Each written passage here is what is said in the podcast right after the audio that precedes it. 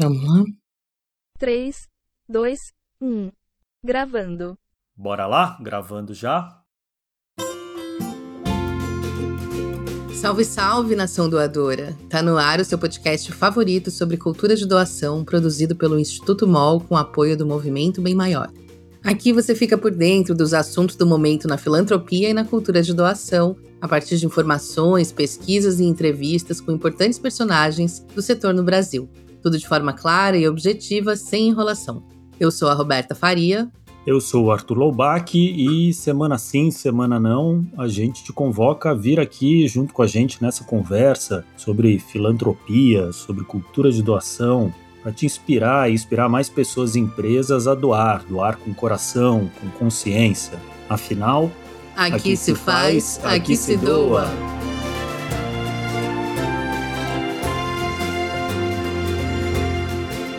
Olá, voltamos e eu vou te contar. Nosso tema de hoje, na verdade, é um dos grandes assuntos do momento, do ano, do futuro. Mesmo que você não tenha entrado ainda na discussão sobre inteligência artificial e não chegou a usar o chat GPT nem de brincadeira, com certeza você já ouviu falar disso ou leu sobre isso, e enfim, também sobre o fim do mundo que virá junto com a inteligência artificial.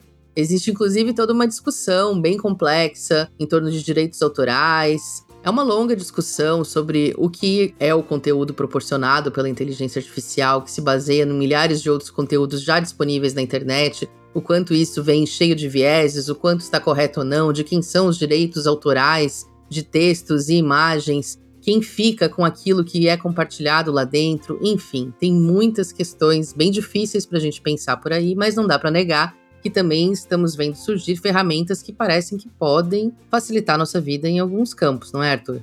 É isso aí, Roberta. Mas é um fato também que as ferramentas como o ChatGPT vêm facilitando a vida de muita gente, principalmente no contexto profissional, para o bem e ou para o mal. Tem até um e ou aí. Eu mesmo já usei algumas vezes e sei que ele pode ser uma mão na roda para produzir principalmente textos e os conteúdos do dia a dia da empresa. Eu já tive minha vida de redator e tudo, e entre os amigos redatores, a crítica é de que não é bom o suficiente e tudo, mas é meio que reserva de mercado, né? Porque o que me parece é que não é bom o suficiente, eu acho que é. Mas enfim, é fato que, como qualquer ferramenta nova, acho que essa não é uma ferramenta qualquer, a gente vai falar um pouco mais, eu acho que ela é bem disruptiva, eu acho que a inteligência artificial é um passo equivalente à criação da internet por si, mas como qualquer ferramenta, o importante é você estar tá no controle e saber dar os comandos. Para isso é tipo o filme do momento, que é sobre a criação da bomba atômica, né? A bomba atômica, a princípio, era criada para um fim pacífico, é uma bomba, né? A tecnologia. A tecnologia da bomba. Assim como o que deu no fuzil e o que, que deu em um monte de coisa ruim aí. É o comando que se dá e o uso que se faz é o que é mais importante. E se a gente olha para a questão da comunicação, ela sempre foi um grande desafio para o terceiro setor, principalmente no Brasil, né? As ONGs brasileiras ainda enfrentam muita dificuldade, enorme falta de tempo, recursos e profissionais para desempenhar essas funções que as ferramentas de inteligência artificial estão vindo e ocupando bem o espaço. Aí a gente sabe que não investir né, em comunicação, Arthur, é uma bola de neve, né? Porque é uma área fundamental para tornar a organização e seus projetos e resultados e impactos mais visível, para se comunicar melhor com seu público, alcançar novos possíveis doadores, prestar contas e por aí vai. E se você não consegue investir nisso, também fica mais difícil obter resultados lá na frente enfim, crescer pensando um pouco no futuro da própria organização e da cultura de doação como um todo. Comunicação é indispensável para isso. Como a gente pode usar essas novas ferramentas para ajudar as organizações a fazerem melhor a sua comunicação? Para tratar mais a fundo desse assunto e das possibilidades de mudanças que essa tecnologia representa, a gente vai falar hoje com alguém que conhece muito dessa área. A Amanda Risenberg, que vai estar aqui com a gente logo mais, é formada em publicidade, cofundadora da BC Marketing que é uma agência de marketing voltada para causas sociais, e presidente também da ONG Nossa Causa, que trabalha para fortalecer o impacto de outras organizações e da filantropia brasileira. Os esclarecimentos que ela vai trazer são essenciais porque muita gente está entrando em contato com essas tecnologias pela primeira vez agora e tateando e pensando como usar. e não tem um guia, um manual único de qual é a melhor ferramenta ou quais são as melhores maneiras de usar o chat GPT ou tantas outras inteligências artificiais que estão surgindo por aí. Não basta nós oferecermos, desenvolvermos a tecnologia, a ciência e oferecermos as soluções. Nós temos que, de alguma forma, tentar esclarecer como ela funciona e as limitações que ela tem. Então, às vezes, eu sinto que há uma, há uma expectativa além do que a, a ciência né, hoje pode oferecer, e há também um pouco de reticência no sentido de eu não entendo isso, então vou aceitar como ela vem sendo oferecida. Então, agora com essa popularização, inclusive de para desenvolvedores mesmo, né? mais pessoas estão se envolvendo no, no, desenvolvimento da inteligência artificial, a gente tem discutido muito isso, né? que a, o esclarecimento sobre como a, as técnicas, os métodos funcionam é bastante importante para conscientizar a população do que, que ela está é, usando e, e ajudando a desenvolver. Essa é a fala da professora Sarajane Pérez, que é pesquisadora pós-graduação em Sistemas de Informação e do Centro de Inteligência Artificial da USP. Ela traz à tona uma questão que tem sido uma grande barreira para integrar o uso das tecnologias de inteligência artificial em diferentes áreas. Isso inclui o terceiro setor, onde a gente sabe que as dificuldades em relação ao acesso ainda são enormes, principalmente longe dos centros urbanos. Né? Uma pesquisa feita pelo CETIC, o Centro Regional de Estudos do Desenvolvimento da Sociedade da Informação, dá uma ideia de como as coisas funcionam atualmente.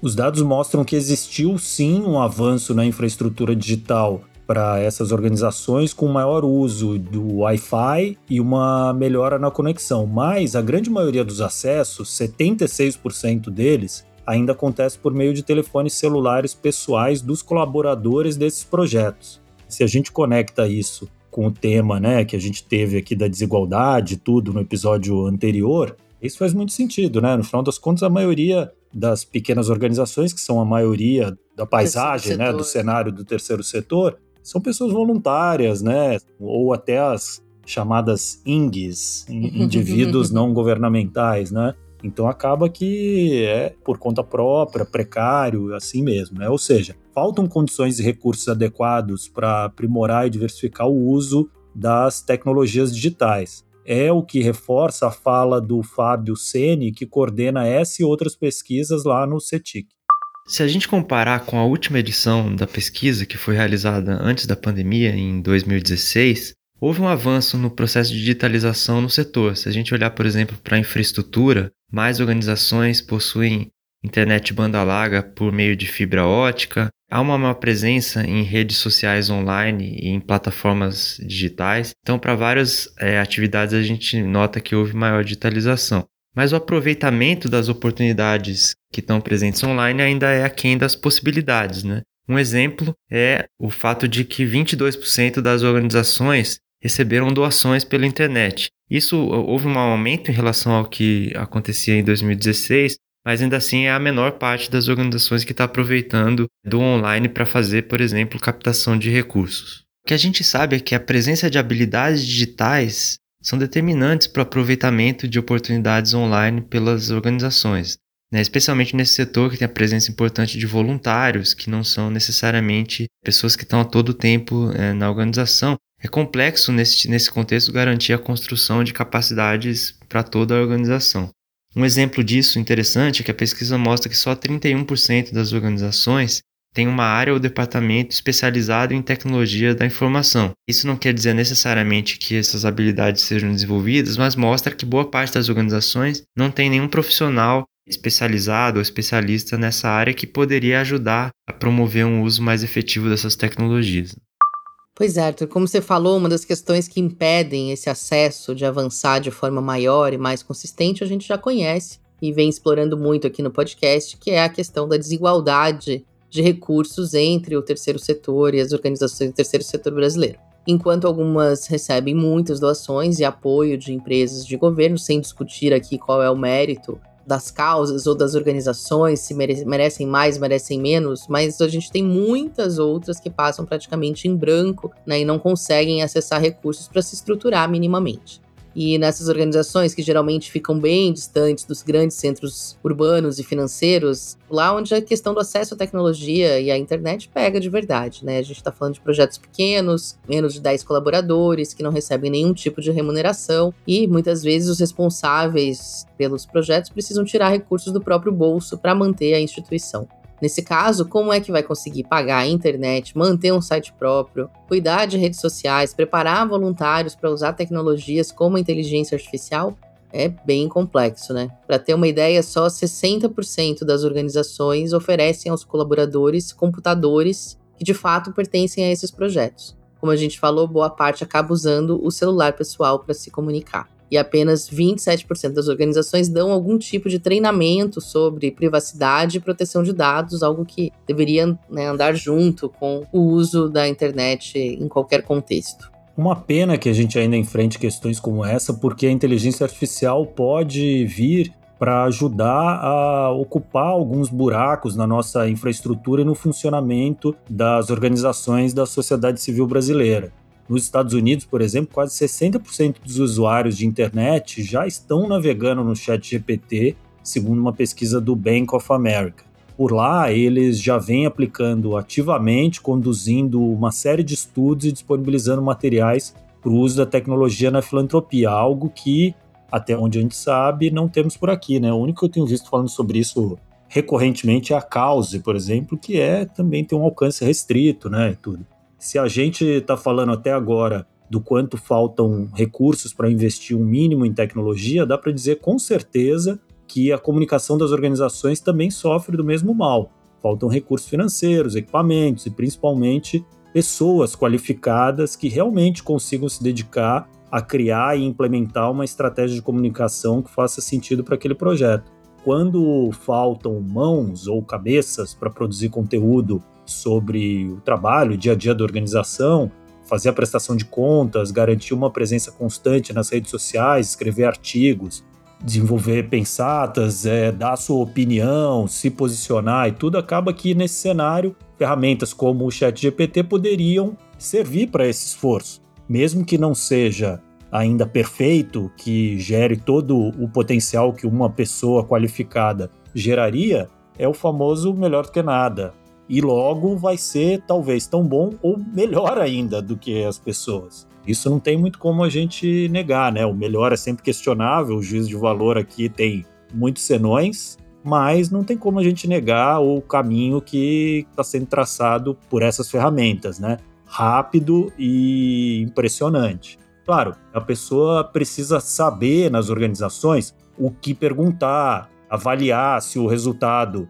que saiu dessas ferramentas é bom o suficiente para ser publicado. Tem que ter um mínimo de cuidado e preparação e tem que ter alguém dando os comandos para usar a inteligência artificial. Mas se você já usou a ferramenta, é algo muito impressionante. Você dá um comando e em segundos está pronto para publicar. E não é nada do outro mundo. É um site que você entra, coloca ali e está pronto.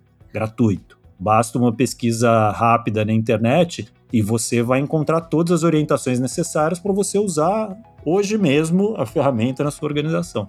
E, enfim, a gente está falando aqui né, só do ChatGPT, porque foi o primeiro, maior, mais conhecido, mas tem dezenas, centenas de outras ferramentas para criar sites, criar imagens, criar posts de redes sociais, fazer atendimento ao público, responder e-mails, enfim, é uma infinidade. Umas até mais potentes e até mais impressionantes, né? Vai lá no Mid Journey e coloca: Quero ver Roberta Faria discursando no fórum da ONU capaz de você ter lá, né? Daria bastante trabalho fazer isso na vida real. Para dar uma ideia desse potencial da inteligência artificial para o setor, a gente decidiu fazer um pequeno exercício. A gente perguntou para o próprio Chat GPT como ele pode ajudar no dia a dia das ONGs. Vamos ouvir o que ele respondeu. O Chat GPT pode ser usado para fornecer atendimento automatizado aos usuários, respondendo a perguntas frequentes e dando informações básicas sobre a organização. Se a organização oferece serviços de suporte ou aconselhamento, o Chat GPT pode ser treinado para fornecer respostas e orientações iniciais, ajudando a direcionar as pessoas para o suporte apropriado. O Chat GPT também pode ser usado para disseminar informações educativas e conscientiza as pessoas sobre questões relacionadas ao trabalho da organização. A ferramenta pode ser configurada para interagir com doadores e interessados em apoiar a organização, fornecendo informações sobre projetos e iniciativas atuais e respondendo perguntas sobre como doar e se envolver com a causa. Também pode ser usado para coletar feedback e realizar pesquisas com os usuários, solicitando opiniões, sugestões ou experiências, ajudando a organização a compreender as necessidades e preferências do público. E a plataforma. De... Vocês que lutem. Brincadeira, vai. E aí? Bom, a plataforma deu uma última dica essencial para a gente usar o ChatGPT da melhor forma. Que é, ele não funciona sozinho ainda, precisa da interação humana, precisa de alguém que Maldita diga o que é para ele fazer. humana, né? Logo, logo não vai precisar. Precisa dizer o que, que você quer dele, enfim, e, né, dar os comandos para ele te entregar o que você quer. Você tem que pedir pelo que você quer que ele faça. Então a gente precisa fazer perguntas para direcionar a ferramenta, a resposta mais adequada. E aí depois você pega esse resultado, edita um pouquinho, né? Põe ali a sua cara, seu tempero e vai lá, você vai ter esse conteúdo pronto. Lembrando, claro, que a inteligência artificial ainda pode ajudar nos processos e na gestão interna da empresa, né? Basta fazer as perguntas certas, ela pode indicar, por exemplo, aonde eu posso buscar recursos, e ela pode dar uma lista de associações que tem a ver com a sua causa quais são perfis dos grandes filantropos, ou qual é o e-mail das fundações para eu me inscrever. Ela pode produzir listas de informações que você teria que procurar na unha no Google. E, claro, ainda pode alimentar blogs, redes sociais, pode ajudar a botar por escrito estratégias da instituição de maneira mais clara, mais objetiva, pode analisar suas metas, indicadores de impactos, métodos para implementação, pode criar planilhas, pode criar sites, enfim, uma infinidade de outras possibilidades. É, Roberta, são tantas possibilidades, caminhos que a gente pode seguir usando a inteligência artificial para sempre, assim, né? O céu é o limite, ou o inferno é o limite. E aproveitando que a gente entrou nesse ponto da conversa, sinto que está na hora de a gente chamar os especialistas, né? Ou a especialista, com toda uma carreira unindo comunicação, marketing, impacto social e se especializando nos últimos tempos nas ferramentas e possibilidades da inteligência artificial, não tem ninguém melhor para falar sobre isso do que Amanda Risenberg. Frente do BC Marketing, do Nossa Causa e da Casa Caos, ela vem atuando há um bom tempo fazendo essa ponte entre organizações e as novas ferramentas de tecnologia. Eu bati um papo bem legal com ela, vamos ver o que, que ela tem para falar sobre essa, as novidades, um novo mundo. Oi, Amanda, obrigado por estar aqui conosco. Um prazer ter o seu conhecimento aqui agregando ao nosso programa. Bom dia, muito obrigada pelo convite. Estou feliz de poder falar sobre esse assunto, que é um assunto que eu estou estudando bastante e que eu acho que o terceiro setor precisa se apropriar cada vez mais.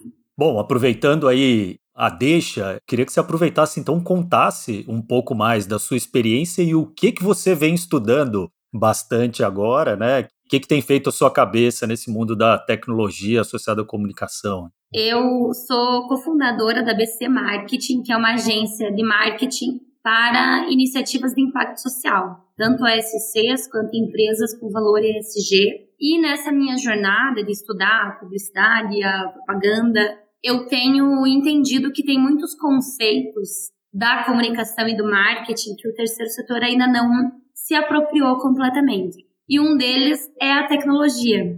Eu acredito muito que a tecnologia pode facilitar a vida de quem trabalha não só no terceiro setor, mas de todo mundo. Isso pode nos ajudar a gerar cada vez mais impacto social. Eu também tenho uma iniciativa aqui em Curitiba, que é a Casa Caos, que é um espaço de trabalho compartilhado e onde a gente faz eventos, experiências e palestras, cursos e tudo mais. E um dos conceitos que a gente está trazendo aqui para esse espaço presencial é também de tecnologia, inovação social, a gente repensar esses conceitos e entender que eles estão no nosso dia a dia e eles estão, o acesso deles é para todo mundo, né? Então a gente precisa só compreender um pouco mais e também começar a estudar sobre isso. E daí que eu venho estudando é, futuro do trabalho, como que a gente pode otimizar trabalho remoto também na agência e a inteligência artificial pareceu para mim nesse contexto de otimizar o trabalho, produtividade e tudo mais. E aí eu visualizei que no terceiro setor a gente não estava tão, a gente não estava discutindo esses assuntos, né? Da inteligência artificial, da própria transformação digital. Então, eu decidi me aprofundar e ver como que nós, no terceiro setor, poderíamos utilizar a inteligência artificial para otimizar os nossos trabalhos. E daí eu vi um relatório do Fórum Econômico Mundial do Futuro do Trabalho, que saiu esse ano. E ele fala que em mais de 70% das organizações não governamentais estão planejando adotar é, tecnologias de inteligência artificial. Então, obviamente, né, esse relatório aí acaba é, muitas vezes não considerando a diversidade do Brasil ou nossas individualidades, assim, mas só mostra o quanto as organizações em outros lugares do mundo estão pensando e se aprofundando sobre inteligência artificial. É, aproveitando, né, entrando já no nosso tema do programa, que é inteligência artificial, eu tenho uma pergunta dupla para você, né? A primeira é, quando se fala em inteligência artificial, as pessoas estão variando entre uma percepção mais conservadora de que é mais uma ferramenta, mais uma tecnologia que entra na esteira da transformação digital e, portanto, seria uma inovação incremental, mas já tem outros que acham que é uma disrupção como há muito não se via, né? Talvez desde a criação da própria internet, nada ter sido significativo, de tal forma que vai mudar tudo. Então tem gente que eu converso que fala assim, não, acabou, tem coisa, não tem jeito, nunca mais vai se trabalhar da mesma forma, agora o jogo mudou completamente. Como que você vê isso? De que lugar nesse espectro você está? E puxando a brasa para nossa sardinha, como que você tem visto já de experiências nesse setor específico do impacto social? Como você tem visto essa tecnologia ou essas ferramentas como o Chat GPT sendo usados?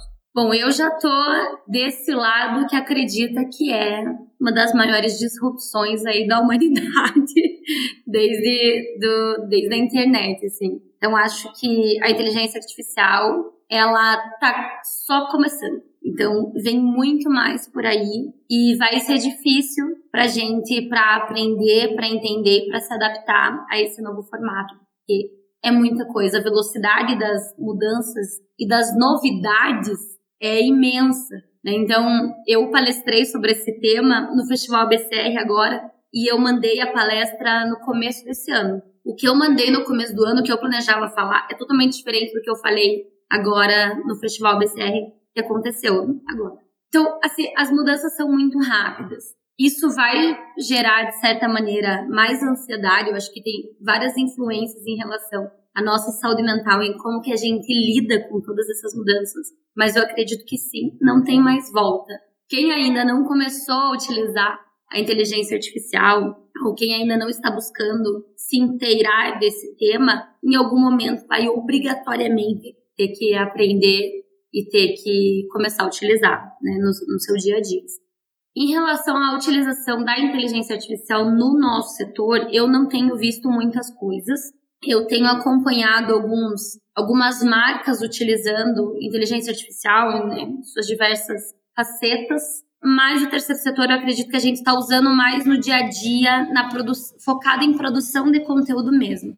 Eu tenho um grupo de, de WhatsApp com algumas figuras aí do terceiro setor e eu fiz uma pesquisa informal sobre a utilização da inteligência artificial no dia a dia, se as pessoas ainda estavam confusas, se elas estavam usando no dia a dia, se elas estavam desconfiadas ou não. E ainda tem muita gente desconfiada, mas felizmente muitas pessoas estão utilizando no dia a dia. Mas aí quando eu vejo como é a utilização, é para ajudar a escrever a justificativa de algum projeto, é ajudar a pensar em ideias para uma campanha, otimizar o texto de algum e-mail, que é a forma mais tradicional da utilização de uma ferramenta como o ChatGPT, por exemplo, né? que é também o que eu uso todos os dias. O uso do chat GPT, em geral, ele tem sido, como você falou agora, empregado de uma forma mais utilitária, né? Então, os trabalhos que são mais mecânicos, por assim dizer, têm sido substituídos por essas ferramentas, o que gera uma otimização de custos, né? E tudo gera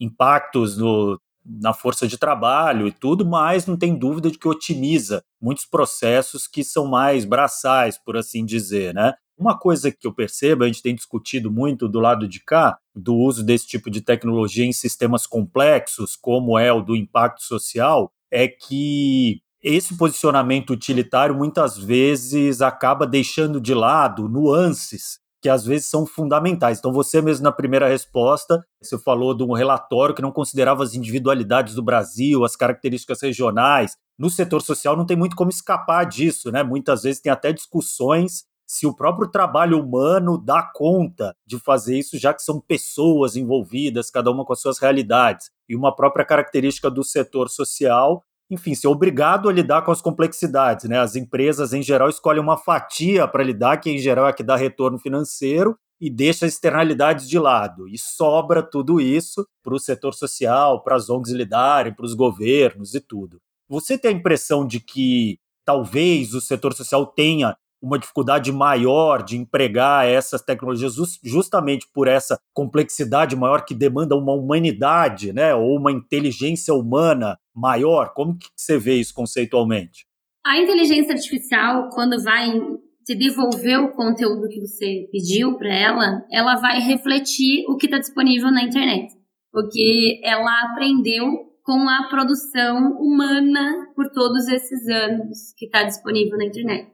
Então ela vai refletir preconceitos e vieses, com certeza, porque a nossa sociedade reflete isso. Então cabe a nós que, que trabalhamos com impacto social ter essa sensibilidade de perceber essas, esses preconceitos e essas nuances, né?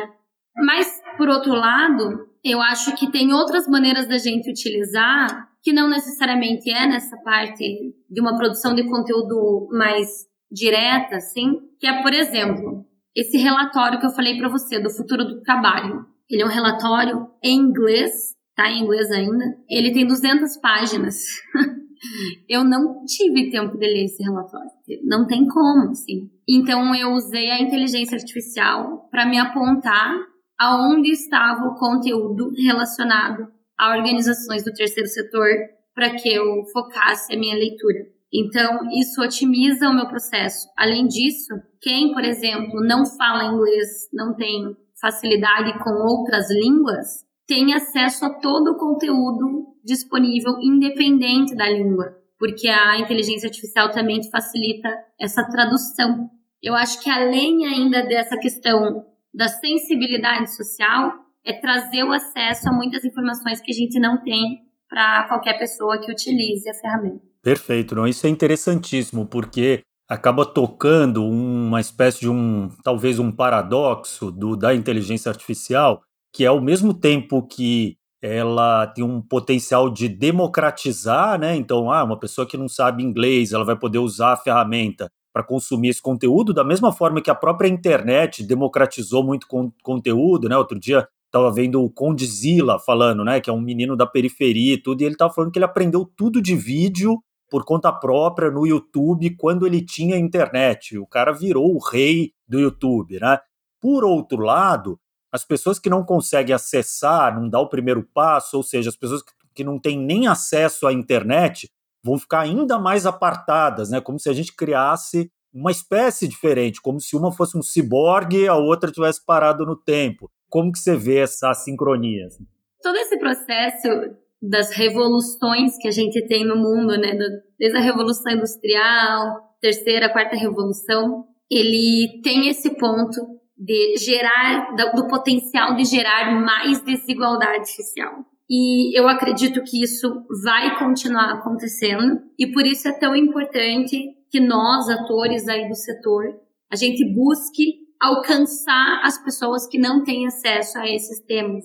Um exemplo é que aqui na, nessa iniciativa que eu falei que eu tenho em Curitiba, que é a Casa Caos, a gente está com um edital para trazer organizações, negócios sociais presencialmente aqui. Então, a gente, né, gratuitamente, as pessoas vão poder começar a vir no coworking e a gente vai mentorar essas pessoas buscando a transformação digital dessas iniciativas sociais. Porque sim, a gente sabe que esse conteúdo ele está limitado e mesmo é, pessoas que acessam a internet, elas vivem em suas bolhas e elas não sabem nem como buscar esse tipo de conteúdo. Eu acompanho esse podcast, eu acompanho, eu já ouvi todos os episódios aqui. Mas eu sei que tem pessoas do nosso setor que não conhecem o que faz Exedu. E não é por ignorância, não é porque elas estão ignorando o fato dele existir, mas porque de alguma maneira não chegou até elas. E daí cabe a nós trazer isso em todos os impactos que a gente tiver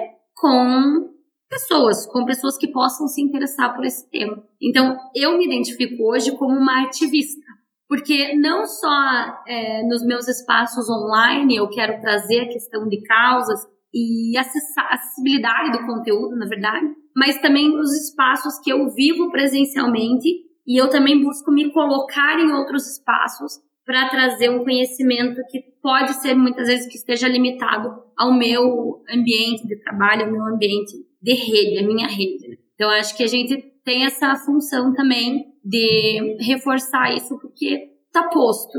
Igualdade social tende a aumentar com novas tecnologias. Mas aí cabe também, principalmente as grandes corporações, terem um olhar atento para isso. E daí que vem um tema também que eu estou buscando entender cada vez mais, que é o ESG. É, Amanda, conta um pouco mais para gente dessas mentorias que você falou que vocês têm feito. O que, que chega mais de demanda? O que, que vocês encaram mais de dificuldades, desafios nesses processos? As organizações da sociedade civil, o que, que eu percebo? Né? Não, não só percebo, mas também são dados de uma pesquisa que a gente fez em 2019 sobre a comunicação no terceiro setor do Brasil, que é a ausência, muitas vezes, de equipes de comunicação, que são né, profissionais aí que estão mais próximos às tecnologias, aos canais online e tudo mais. Por conta disso, as organizações não têm uma maturidade digital como o segundo setor, né? Por conta dessa ausência de equipes preparadas para isso. Então, só para você ter uma ideia, existe um benefício que é o Google Grants, que é aquele que dá 10 mil dólares para as ONGs, né? E a gente faz muito isso aqui na agência, tanto gerenciamento, liberar o, o acesso. E esse processo do Google liberar o acesso para as organizações é muito, na minha visão, muito democrático, porque ele é simples e ele é rápido. Mas ele tem pontos e especificidades que é, esse e-mail não pode ser e-mail da organização, tem que ser e-mail do Gmail o site ele tem que ser verificado. Essas coisas pequenas, por exemplo, que ex exigem uma compreensão aí da, da lógica da, da internet, do, dos sistemas, as organizações pecam bastante. E também pecam na otimização dos seus trabalhos no dia a dia, principalmente na utilização das ferramentas da internet, assim, sabe? Então, a gente tá, eu tô querendo trazer aqui inteligência artificial, tô falando de inteligência artificial,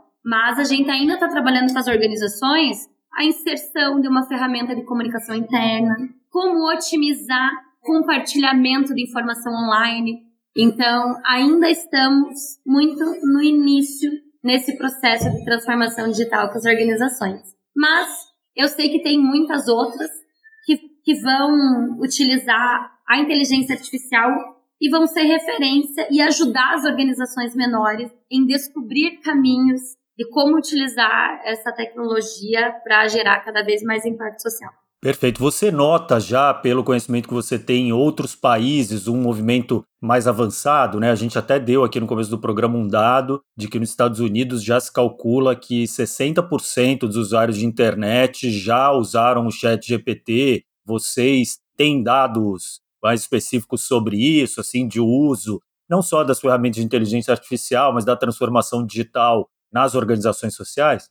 Eu não tenho dados, mas eu acompanho vários canais online de organizações ou de hubs de conteúdo para o terceiro setor internacionais e esse assunto da inteligência artificial já está sendo trazido há mais tempo.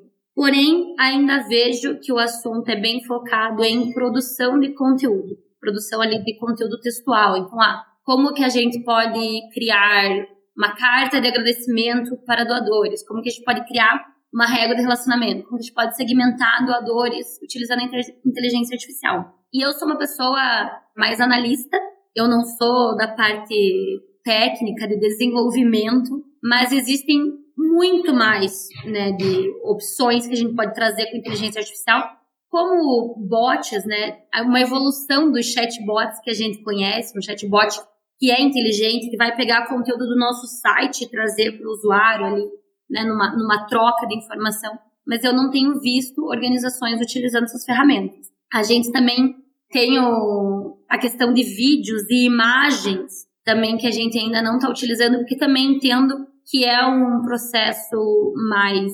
complexo de se compreender e mais caro de se executar. Então a gente tem hoje, tá todo mundo vendo aí nas televisões do Brasil o comercial da Elis Regina com a Maria Rita, por exemplo, que é uma tecnologia de inteligência artificial chamada Deepfake. E a gente viu aí a foto do Papa também, com uma jaqueta branca moderna, também é essa tecnologia. E isso é uma coisa que não se vê muito sendo utilizado pelas organizações da sociedade civil. Mas eu queria comentar um case que é de uma marca chamada Notco, é uma marca chilena. Ela fez uma campanha mostrando, a partir da inteligência artificial, como seria uma galinha, uma vaca, um porco, se eles vivessem até o tempo de idade que eles supostamente deveriam viver. Então, como é um porco velho, um porco com 23 anos, por exemplo, e eles usaram inteligência artificial para simular esses animais envelhecendo, porque a gente não vê isso. E isso, para mim, é muito impactante, ainda mais como uma pessoa vegana, é muito impactante ver como a gente pode utilizar a inteligência artificial para gerar consciência através de, de imagem.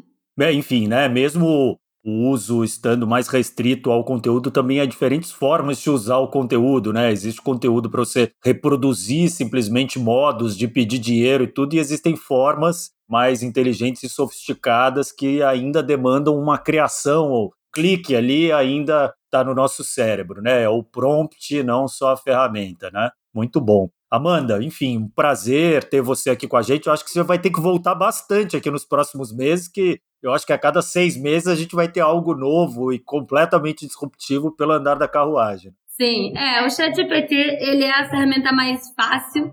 Todo mundo, todo mundo, eu falo para mim, né? Todo mundo aí do meu, da minha proximidade utilizando no dia a dia, mas existem outras ferramentas, inclusive plugins que facilitam ali a utilização do próprio ChatGPT em outros espaços que você estiver trabalhando, né? Eu queria só citar também uma outra forma de utilização que eu achei muito interessante. Eu vi ontem no LinkedIn o Rodrigo da Fomenta uhum. fez uma publicação em que ele trouxe dados do terceiro setor, da criação de ONGs do terceiro setor, lá para o chat GPT e fez uma, uma análise a partir dos governos. Então, quantas ONGs foram criadas em cada governo desde a ditadura. Então, pô, isso foi gerado um gráfico, né? E o ChatGPT, embora ele não, não gere ali imagem, ele gera o código, né?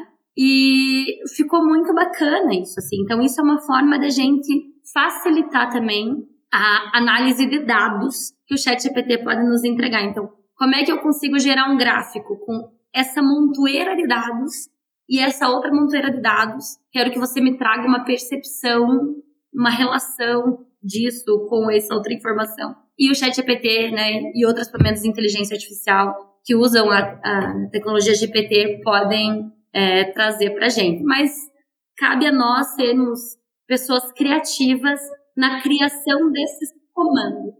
É, para isso ainda precisa de um Rodrigo da Fomenta, né, para decidir que é isso que ele quer fazer, né? Então não é todo mundo que tem, né, um desse. Exatamente.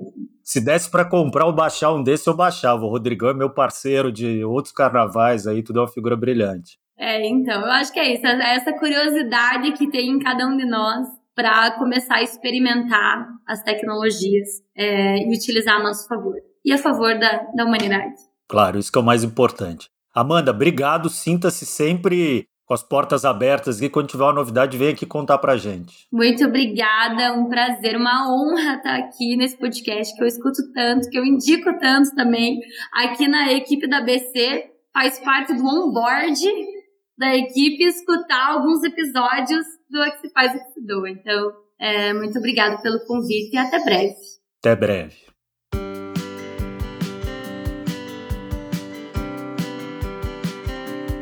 Pelo que a Amanda falou, acho que ela corrobora o que a gente já vinha falando. Acho que são ferramentas que abrem novos horizontes e vêm para ficar, não tem muito como fugir delas. Embora, como ela reforça aí, ainda é muito embrionário, principalmente no setor social, né? E falando em expandir horizontes, acho que chegou aquele momento que o nosso público tanto gosta, que é o nosso quadro Para Saber Mais. Ah, que bom, Arthur. Eu estava ansiosa para esse momento aqui da, da grande lista da lição de casa. Vamos começar? A primeira sugestão de hoje, na verdade, é ir um pouco além do próprio Chat GPT. Ele é a plataforma mais conhecida para gerar conteúdo de texto, mas tem muitas outras disponíveis e vale a pena tentar fazer testes com a Notion, e AI, o Jasper, o ByChat, o WriteSonic. A gente vai deixar todos esses nomes e links aqui na descrição do episódio. Dá para descobrir assim quais funcionam melhor para você ou para um determinado tipo de projeto, que tenha uma linguagem que combina mais com a sua. Você pode e deveria ir além testando também as inteligências artificiais que criam outros tipos de conteúdo visuais, como o Midjourney e o DALL-E, que são geradores de imagens, que é outro calcanhar de Aquiles das organizações, como conseguir gerar boas imagens que captem a atenção do seu público aí na comunicação, nas redes sociais. Essas ferramentas podem ajudar. Na descrição do episódio você encontra toda essa lista aqui de inteligências artificiais para testar. E se você ainda tem muitas dúvidas e inseguranças na hora de começar a usar as ferramentas, principalmente na sua ação na filantropia, vale dar uma olhadinha nos cursos online oferecidos por organizações como a AI for Good, ou até ler um e-book como o produzido pela AI for Giving, que chama Desbloqueando a Generosidade com Inteligência Artificial: O Futuro do Doar que está disponível 100% digital, é originalmente em inglês, mas é claro, a inteligência artificial traduz ele automaticamente para você, então é bem acessível. E você já ouviu falar sobre API? Na verdade, API não é uma novidade, não necessariamente, né? A princípio não tem nada conectado com AI, né, da inteligência artificial. API é um termo que significa grosseiramente uma interface para conectar por programação duas aplicações, né? Basicamente, você fazer uma interface não humana de transmissão de dados em duas coisas. Por exemplo, a gente na editora MOL, o nosso sistema, quando a gente faz uma doação para uma ONG ou repasse de dinheiro, a gente tem uma API lá com o nosso site que ele já atualiza os valores doados para cada ONG. Isso acontece automaticamente para a gente não correr o risco de ter falha humana, alguma coisa assim na prestação de contas. Muito do que se considera agora para o futuro da inteligência artificial passa por APIs que conectam a inteligência artificial a outras ferramentas, né? Então, é possível que no futuro tenham muitas coisas que, da inteligência artificial que sejam feitas automaticamente. Mas enquanto isso não acontece, no link que a gente vai deixar aqui na descrição, que é da organização britânica Charity Excellence, tem uma lista de prompts, que são os comandos que são dados em ferramentas né, como ChatGPT, que são especificamente criados para filantropia, e também tem links de APIs aí sim que você pode integrar no dia a dia da sua organização.